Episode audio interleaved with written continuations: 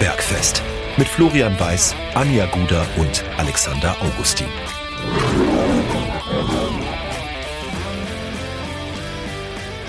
Servus und herzlich willkommen. Giesinger Bergfest der Löwen Stammtisch lädt zur Episode Nummer 116. Und was soll ich sagen? Ich bin heute ganz alleine am Stammtisch. Ja, das soll es auch mal geben.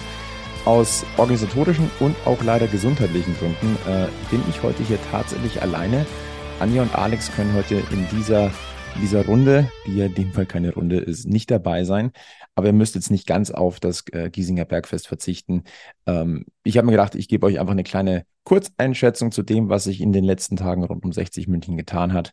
Und äh, da sind wir erstmal grundsätzlich sportlich guter Laune. Der Löwe gewinnt mit 2 zu 0 beim Halleschen FC. Ein ganz, ganz wichtiger Drei-Punkte-Erfolg nach zuvor vier Niederlagen in Folge.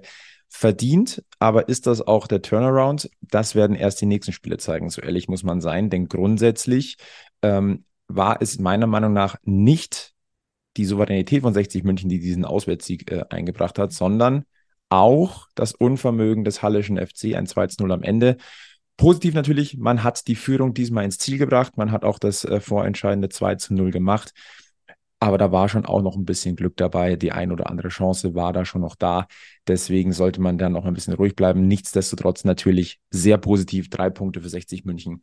Und das kann dem Löwen nicht mehr genommen werden. Was waren die Gründe dafür? Für meinen Geschmack eindeutig eine Rückkehr, die Rückkehr zum 4-2-3-1. Das war ja das System, das uns am Anfang der Saison durchaus Spaß gemacht hat aber ähm, in den Spielen darauf ja so ein bisschen variiert wurde, was wir in den letzten Folgen auch gesagt haben, was wir nicht immer so hundertprozentig verstehen konnten. Moritz Schröter und Julian Guttau, das könnte tatsächlich die neue Flügelzange werden. Beide treffen ausgerechnet in ihrer ostdeutschen Heimat für Julian Guttau, der ist ja beim HFC sogar groß geworden, äh, fast noch besonderer als für Moritz Schröter, aber äh, die beiden sind auf einem guten Weg und wenn die äh, diesen Lauf beibehalten, ähm, dann kann das eine echte Waffe werden. Tempo, technisch versiert. Ähm, da kann was äh, wachsen. Äh, eine ganz große Geschichte, ähm, oder war sie überhaupt so groß? Die rote Karte für Manfred Starke.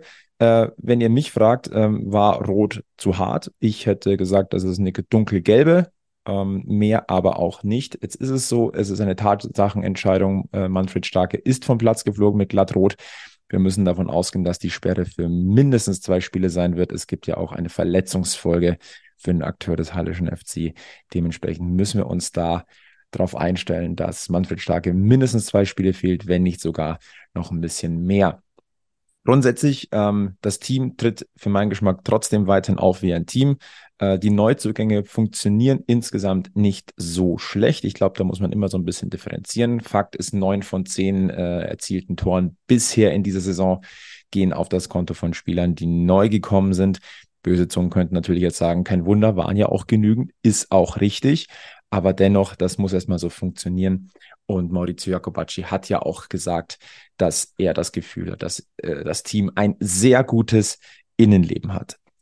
Dann gab es natürlich neben dem Sportlichen äh, ein anderes Thema. Ähm, es gab Berichte von 60er.de 60er und der Süddeutschen Zeitung über Ungereimtheiten im sommerlichen Transfergebaren. Deswegen wurde dann auch der Auftritt von Marc Nikolai Pfeiffer beim Blickpunkt Sport im Bayerischen Fernsehen am Montagabend äh, bzw. am Sonntagabend äh, genau äh, ins Visier genommen.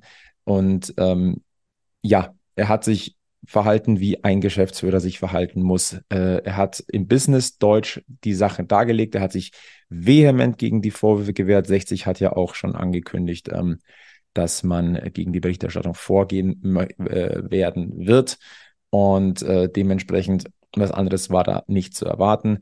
Ähm, ein sehr interessanter Satz, wie ich finde, der da gefallen ist von Marco Nikolai Pfeiffer. Wenn Ideologie Einzug in die Berichterstattung erlangt, dann schadet es 60 München. Würde ich sagen, grundsätzlich äh, gehe ich da mit d'accord.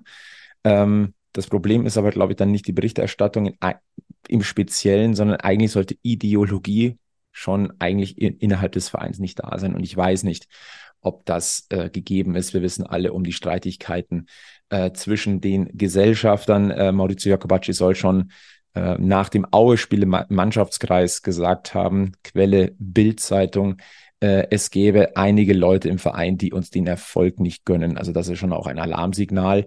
Ähm, insgesamt äh, betont Marco Nikolai Pfeiffer, äh, wir wollen beiden Gesellschaften gerecht werden. Das ist in vielen Themen nahezu möglich. Äh, der Sport ist das Herzstück für den Erfolg aller. Da müssen viele zusammenwirken. Da brauchen wir Mehrheiten und dafür müsse man persönliche Befindlichkeiten hinten anstellen. Äh, da kann man ehrlicherweise jetzt relativ wenig das, äh, dagegen sagen. Ähm, es bleibt aber dabei, es muss es müssen Lösungen her und zwar konstruktive und zwar ähm, zum Wohl von 60 München. Momentan ist es echt schwer, da ähm, konstruktiv langfristig einen Plan zu sehen. Ähm, die Streitigkeiten des Vereins, die sind offensichtlich und bevor da nicht Ruhe einkehrt oder Lösungen gefunden werden, äh, sehe ich da ehrlich gesagt schon ein bisschen schwarz, dass da konstruktiv was aufgebaut wird. Eine kleine Sache, ähm, die mich dann, dann, ja, wo ich ein bisschen stutzig geworden bin, aber ähm, da sollte sich, denke ich, auch jeder seine Meinung bilden. Es ging natürlich auch um die vakante Stelle des äh, Sportdirektors oder des Sportgeschäftsführers und warum sich da bisher noch nichts getan hat. Ähm, da hat sich Marc Nikola Pfeiffer verteidigt und hat gemeint, am Tag nach Günter Gorenzels Ausscheiden habe ich meine ersten Ideen und Überlegungen mit den Gremien geteilt. Das finde ich persönlich eine interessante Wortwahl. Ähm, Günter Gorenzel ist seit dem 1.7. bei Austria Klagenfurt, also der Vertrag hat geendet am 30.6. bei 60 München. Das Ergebnis ist aber schon bekannt seit Ende Mai. Also wenn Günther, äh, wenn Marco Nikola Pfeiffer sagt, er habe am ersten Tag äh, nach dem Ausscheiden von Günter Grenzel Ideen gebracht, dann wäre das, als Günter Grenzel schon weggegangen ist. Das fände ich persönlich jetzt ein bisschen spät. Aber ähm, sei es drum. Grundsätzlich, was er immer wieder betont hat, war die Komplexität der Grundsätzlichkeit bei 60 München. Das ist ein wunderbarer Terminus, wie ich finde. Ähm, komplex ist es. Ich würde mal sogar sagen, es ist ganz schön irre, äh, was bei 60 München da so los ist. Aber wie gesagt, ähm, insgesamt ein Auftritt, wie man ihn von einem Geschäftsführer erwarten kann. Ähm, ob er auf der emotionalen Ebene so viele Löwenfans abgeholt hat, das wage ich ein bisschen zu bezweifeln. Ehrlicherweise ist das aber eigentlich auch nicht seine Baustelle. Wollen wir mal ein bisschen vorausblicken, was äh, jetzt ansteht für 60 München. Ähm, erstmal am Samstag das Heimspiel gegen SC Verl. Da gilt verlieren verboten. Den Schenkelklopfer, den mussten wir einfach hier reinschmeißen. Und dann am Dienstag auch schon das nächste Spiel, Gastspiel beim SSV Ulm 1846. Ja, so ziemlich das Überraschungsteam der dritten Liga so bisher. Äh, reihen sich momentan auf Platz zwei hinter Dynamo Dresden ein nach sieben Spieltagen. Das war so nicht zu erwarten, aber die spielen einen richtig feinen Fußball. Also das ist keine Gnade Wiesen für 60 München. Gäbe es die überhaupt momentan für 60? Ich weiß es nicht. Ich glaube ja fast eher nicht. 60 mittlerweile jetzt auf Rang 11. Das sieht zumindest ein bisschen besser aus. Ähm, habt ihr euch mal die Tabelle angeguckt der dritten Liga?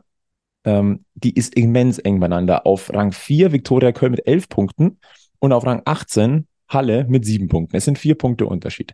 Das zeigt so ziemlich genau, wie irrsinnig diese dritte Liga ist. Und dementsprechend kann es halt schnell nach oben oder auch nach unten gehen. Ähm, wir dürfen gespannt sein. Fakt ist auch, Maurizio Jacobacci hat gesagt, bewertet uns nach acht Spieltagen. Das heißt, nach dem Fairspiel könnte man so gesehen dann äh, Tabula Rasa machen und sagen, so, so schaut's aus. Ähm, wir beim Bergfest werden es wahrscheinlich erst nach dem Ulm-Spiel machen, geschuldet der englischen Woche. Aber da werden wir natürlich nochmal genau drauf gucken. Äh, mit Blick auf 60 München insgesamt, spielermäßig gibt es ein kleine, äh, gibt es ein positives Signal. Philipp Steinhardt, äh, Philipp Steinhardt ist zurück im Teamtraining.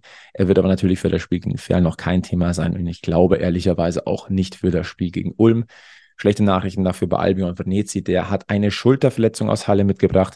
Der ist beim MRT Stand heute Dienstagabend. Gibt es da noch kein Ergebnis. Ähm, ja, können wir nur die Daumen drücken, dass es ihm äh, den Umständen, äh, Umständen entsprechend bald besser geht und er auf dem Platz 60 wieder zur Verfügung steht. Dann noch ein kleiner Seitblick auf die Ergebnisse der anderen Mannschaften von 60 München. Die U21 hat das Heimspiel gegen den TSV Kottern 2 zu 1 gewonnen. Die dritte Mannschaft unterliegt zu Hause dem FC Bosna I Herzegowina mit 3 zu 5. Die vierte Mannschaft schlägt den TSV Forstenried mit 4 zu 3.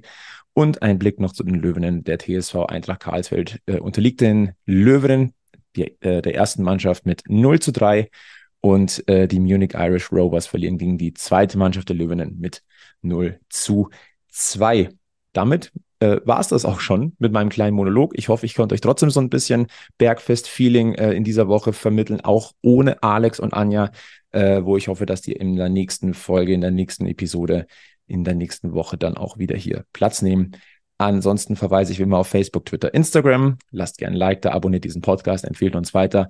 Äh, Fünf-Sterne-Bewertungen freuen uns. Äh, wenn ihr uns supporten wollt, dann geht mal auf giesinger-bergfest.de slash support.